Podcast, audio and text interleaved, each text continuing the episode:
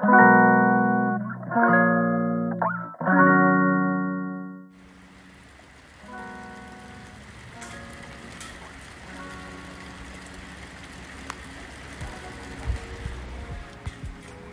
んにちは、ミネチャンネル第14回目の配信です。このチャンネルは、ちゃんみねことフードアーティストの小山みね子が料理やエンタメ、日々の気づきを気ままにトークします。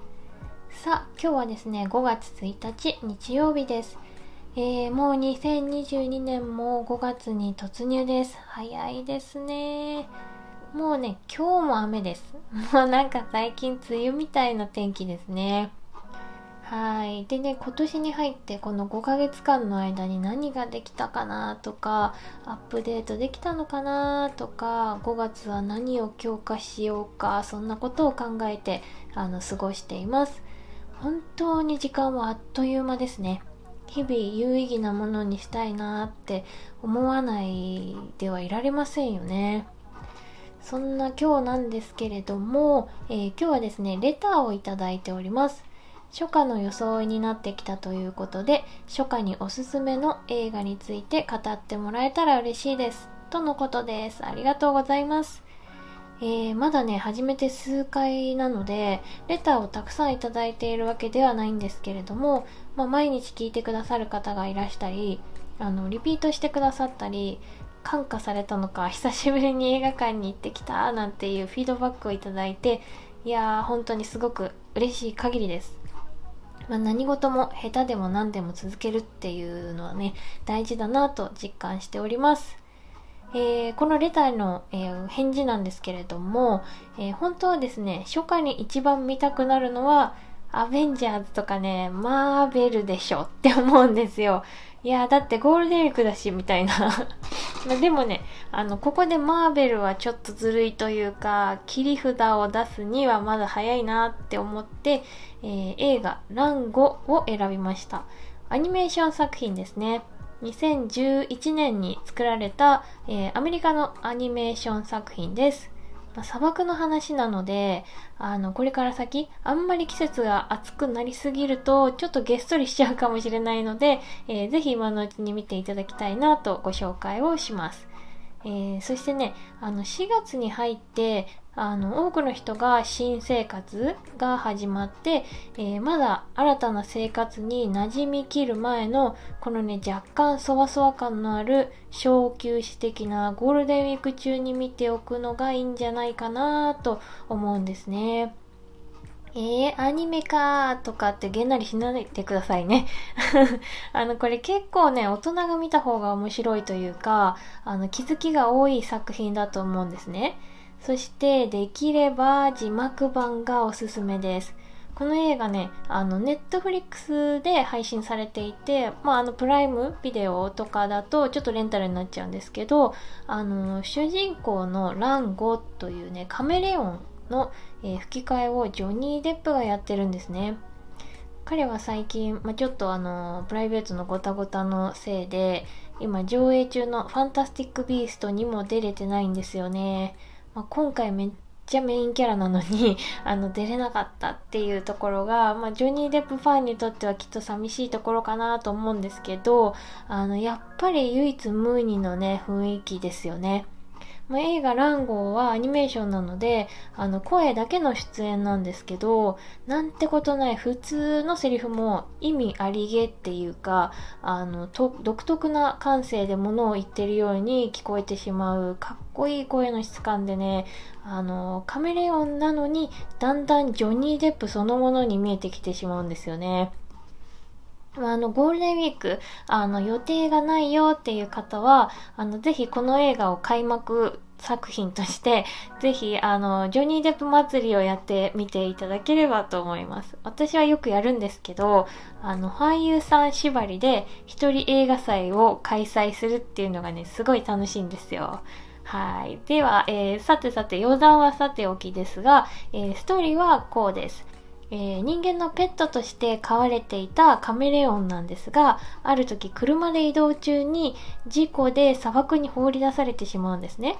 まあ、ペットだったから野生の厳しさとかは全然知らなくて、うわ、こりゃやばいってなるわけですよ。でも彼はペットとして水槽の中で暮らしていた時からずっとずっとねヒーローっていうものに憧れていたんですね。まあ、水槽のおもちゃとか飾りを、えー、舞台道具に見立てて何者かになろうとそう演じてみて、まあ、孤独とか寂しさ虚しさみたいなのを感じながらも、うん、楽しそうなのかな日々をそんな風に過ごしてたんですね。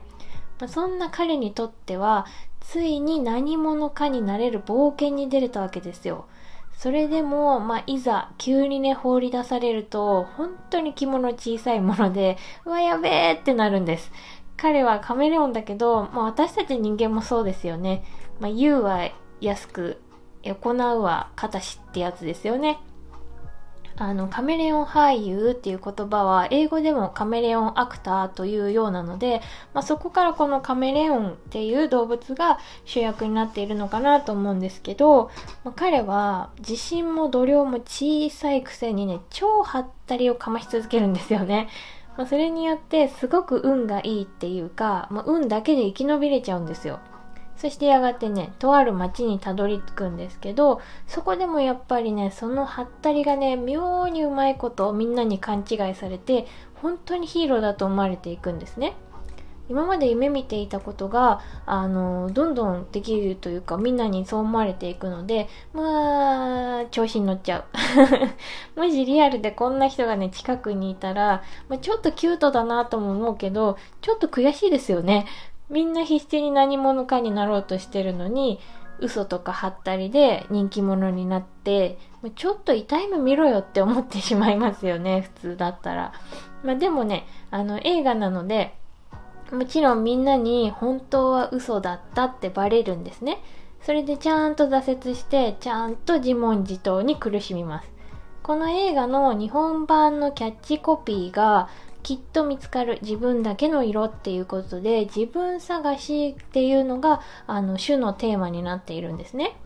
だから自分は何者か Who am I? Nobody っていう感じで、えー、自問自答するセリフが何度か出てくるんですねそして、まあ、その岐路に立たされて何にも考えないあの単なる調子のいいやつに見えてたけど実はすごく悩んでるし、まあ、考えて自分にイラついたりもしてるんですね。その姿がすごくキュートでねあの応援したくなっちゃうんですよ、まあ、そしてあのやっぱり映画ハッピーエンドに向かっていきますがやがて本当のヒーローになっていくんですよ。まあ、俺がやらねば誰がやるみたいなあの本気で街のみんなを救おうとするその動き出す時には顔つきが全然違うんですね。この様変わりもあのとても頼もしい表情でこの顔についてなんですがちょっと私のあの昔話でとある紳士に言われたことがあるんですね。お、今日もいい顔してるなーって、あの、それは中国の歴史書の、まあ、一節が元になっている合言葉みたいなものだったんですけど、あの、人英名を顔となせば兄作るあらんかなと言って、あの、人の顔は何もしないでいると落ちぶれた顔になるんだけど、英名を目指して努力を続けると、まあ、人から褒められる、あのー、顔になるよっていうこといい顔になるっていうことなんですね。まさにこの顔の変化を見てあの皆さんにもご自身に置き換えていただけるとこの5月の過ごし方がよりいいものになるんじゃないかなと思います。そしてこのランゴのあの得意技的なハったりって一見悪いことのようにも思うんですけど控えめな性格だったり、まあ、なかなかやりたいこと実行できないなっていう人にとって結構見習うべきものなんじゃないかなって思うんですね。まあ、経歴とか実績とか詐欺みたいな嘘をつくのはダメだけどこれできるって言われたものに対していやいやー、まだ、うーん、ちょっと、でも、みたいな感じで、もじもじしないで、はい、できますって言ってみるとかね。まあ、それが未知のものとか、初めてだったら、あの、そこは正直に、初めてですけど、やってみたいですって言ってみるとかね。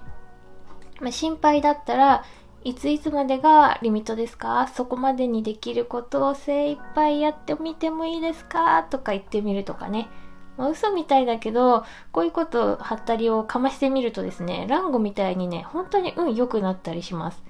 まあできなくて落ち込むことも、あの、同じくらいあるんだけど、まあダメでも次の時には絶対もっと良くなってるので、マイナスにはならないっていうかですね。まあ、ある程度大人になってきたり、ある程度やりたいことをやって成功体験みたいのを積むと、もう何者かになりたいっていう気持ちはきっと薄れていくと思うんですね。でも、その何者かになりたいのに何者にもなろうとしないで、まあ、年齢だけが大人になってしまったら、まあ、その気持ちというか取り残されてしまった感情って後々きっとかなり厄介なことになると思うんですよ。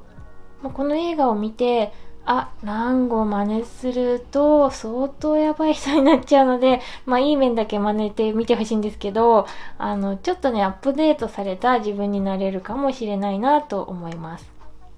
まあランゴってすごい悪いやつっていうか、あの、嘘ついて、あの、強くもないのに、あの、俺強いんだぜ、的な 振る舞いをして、あの、その嘘をつかれた側の人にとってみたら、もう超ムカつくじゃないですか。でも、映画ってその視点からだけじゃなくて、主人公がどうしてそんな振る舞いをしてしまうのかとか、本当は他の登場人物がどんなこと考えてるのか、まあ、全体像が見れるので、どんなにダメなやつとかでも、あの、すごく愛おしく感じちゃいますよね。そうやってこう視点を学ぶというかですね、まあ、自分を見せる、あのー、そう、自分を見せるとか発信をすることって、まあ、あの、私自身の映画を見てもらうようなものと一緒で、まあ、ファンになったりとか、まあ、無理だって思う人には逆に近づかないでもらうために、あの、発信したりするのもおすすめのアクションなんじゃないかなって、あの、思いました。そういえばですね、あの、まあ、あの映画のこのランゴなんですけど、あの、舞台になっているのが砂漠、モハーベ砂漠っていう実在の場所らしいんですけど、どうやらね、アメリカ西部、カリフォルニアとかユタ州とか、あの、ネバダ州にまたがっている場所らしいんですね。それを知ってですね、あの、そういえば私小学生の頃にこのユタ州に少しホームステイしたことがあるんだよなぁと思い出しました。あの子供の頃の写真も見返さないし、どういう風に、あの、していたかっていうアウトプットしてないので、まあ、今度ね、これまでに行ったホームステイとか、まあ、旅の記憶をこのスタイフでもお話ししようかなって思ってます。まあそんな感じで、えっ、ー、と今日は、えー、映画ランゴを紹介しました。ぜひぜひ、えー、このゴールデンウィーク中に楽しんでみてみてください。それでは今日のお話はこのぐらいです。えー、明日も、ん？今日も いい一日にしましょうね。バイバーイ。